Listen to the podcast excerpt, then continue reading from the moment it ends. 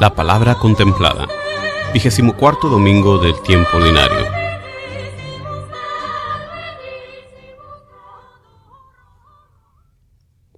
Lectura del libro del eclesiástico. Cosas abominables son el rencor y la cólera. Sin embargo, el pecador se aferra a ellas. El Señor se vengará del vengativo y llevará rigurosa cuenta de sus pecados. Perdona la ofensa a tu prójimo, y así, cuando pidas perdón, se te perdonarán tus pecados. Si un hombre le guarda rencor a otro, ¿le puede acaso pedir la salud al Señor? El que no tiene compasión de un semejante, ¿cómo pide perdón de sus pecados? Cuando el hombre que guarda rencor pide a Dios el perdón de sus pecados, ¿hallará quien interceda por él? Piensa en tu fin y deja de odiar. Piensa en la corrupción del sepulcro y guarda los mandamientos. Ten presente los mandamientos y no guardes rencor a tu prójimo. Recuerda la alianza del Altísimo y pasa por alto las ofensas. Palabra de Dios. La respuesta al salmo de este domingo es El Señor es compasivo y misericordioso.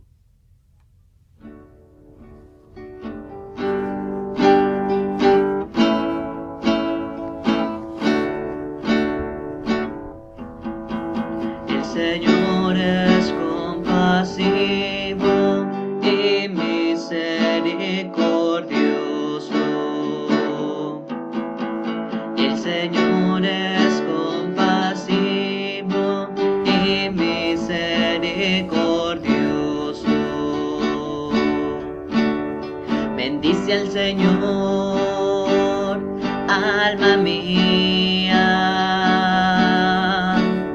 que todo mi ser bendiga su santo nombre. Bendice al Señor, alma mía, y no te olvides de sus beneficios.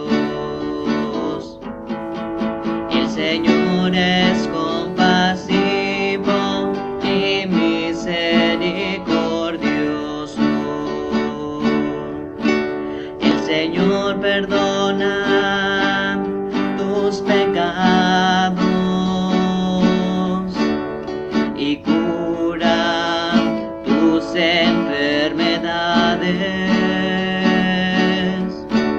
Él rescata tu vida del sepulcro y te colma de amor y de ternura. El Señor es compasivo y misericordioso. El Señor no nos condena para siempre, ni nos guarda rencor perpetuo.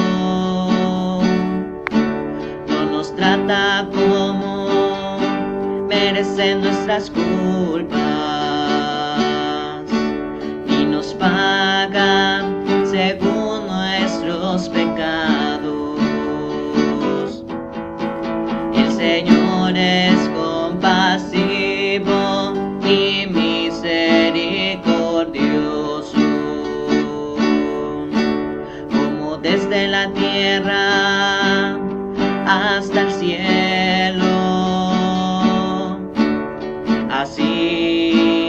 de grande tu misericordia.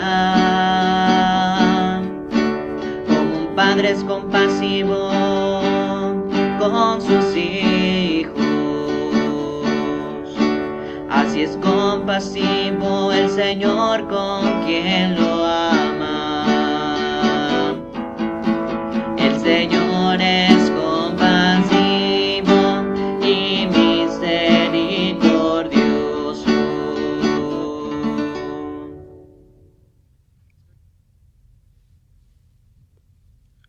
De la carta del apóstol San Pablo a los romanos.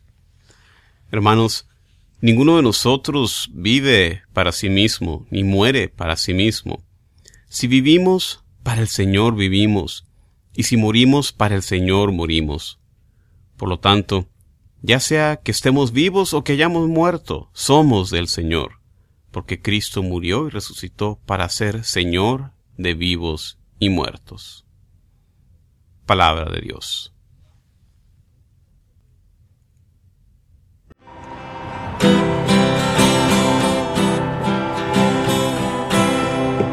Aleluya.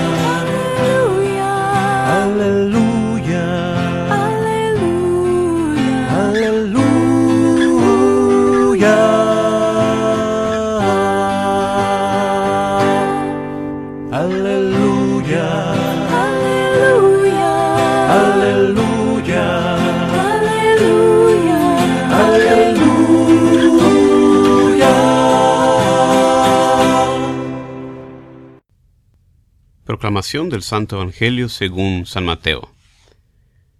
En aquel tiempo Pedro se acercó a Jesús y le preguntó, Si mi hermano me ofende, ¿cuántas veces tengo que perdonarlo? ¿Hasta siete veces? Jesús le contestó, no solo hasta siete, sino hasta setenta veces siete. Entonces Jesús le dijo, El reino de los cielos es semejante a un rey que quiso ajustar cuentas con sus servidores. El primero que le presentaron le debía muchos talentos.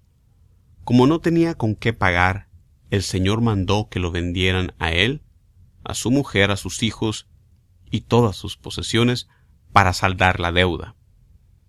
El servidor, arrojándose a sus pies, le suplicaba, diciendo, Ten paciencia conmigo y te lo pagaré todo.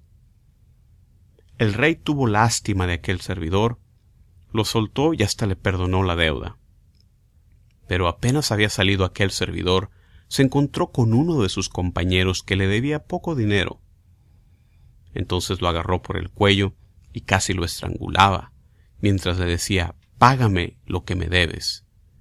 El compañero se le arrodilló y le rogaba Ten paciencia conmigo y te lo pagaré todo. Pero el otro no quiso escucharlo, sino que fue y lo metió en la cárcel hasta que le pagara la deuda. Al ver lo ocurrido, sus compañeros se llenaron de indignación y fueron a contar al rey lo sucedido. Entonces el Señor lo llamó y le dijo, Siervo malvado, te perdoné toda aquella deuda porque me lo suplicaste. ¿No debías tú también haber tenido compasión de tu compañero como yo tuve compasión de ti? Y el Señor, encolerizado, lo entregó a los verdugos para que no le soltaran hasta que pagara lo que debía. Pues lo mismo hará mi Padre Celestial con ustedes, si cada cual no perdona de corazón a su hermano. Palabra del Señor.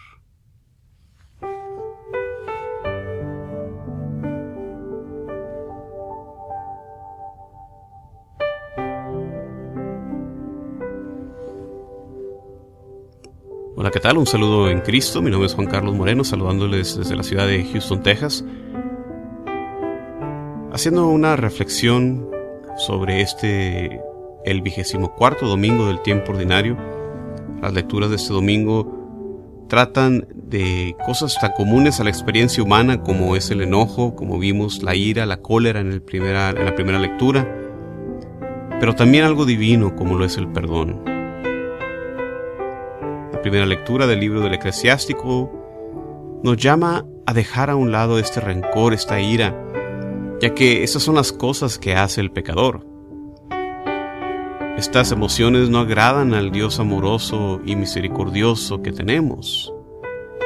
Al vengativo el Señor le traerá su venganza, mientras que el que perdona recibe el perdón de Dios.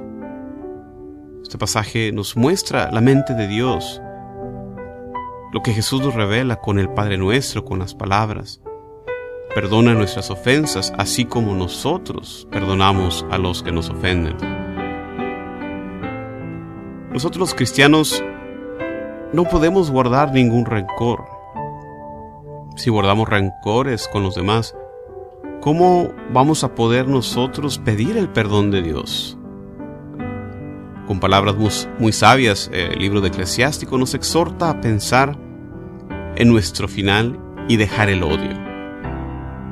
Tenemos que mantener nuestra meta final en mente, ya que el guardar enojos no nos ayuda a entrar a la gloria del cielo.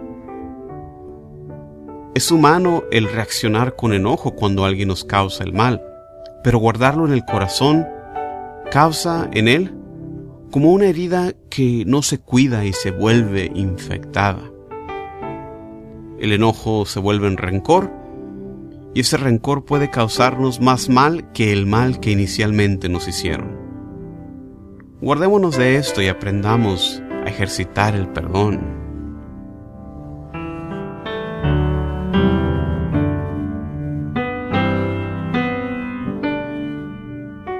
En la segunda lectura, San Pablo recuerda que no vivimos para nosotros mismos, más bien toda nuestra vida, que a Dios la debemos, debe ser orientada a servirle a Él. No solo nos dio nuestro Dios la vida corporal, sino también al dar a su Hijo por nosotros en la cruz, Jesús nos dio también la vida eterna. ¿Cómo podemos entonces no vivir para Él si a Él le debemos todo? Aquí está el secreto de una vida verdaderamente feliz, el vivir para Dios, reconociendo que todo lo que somos y tenemos lo somos y lo tenemos por Dios.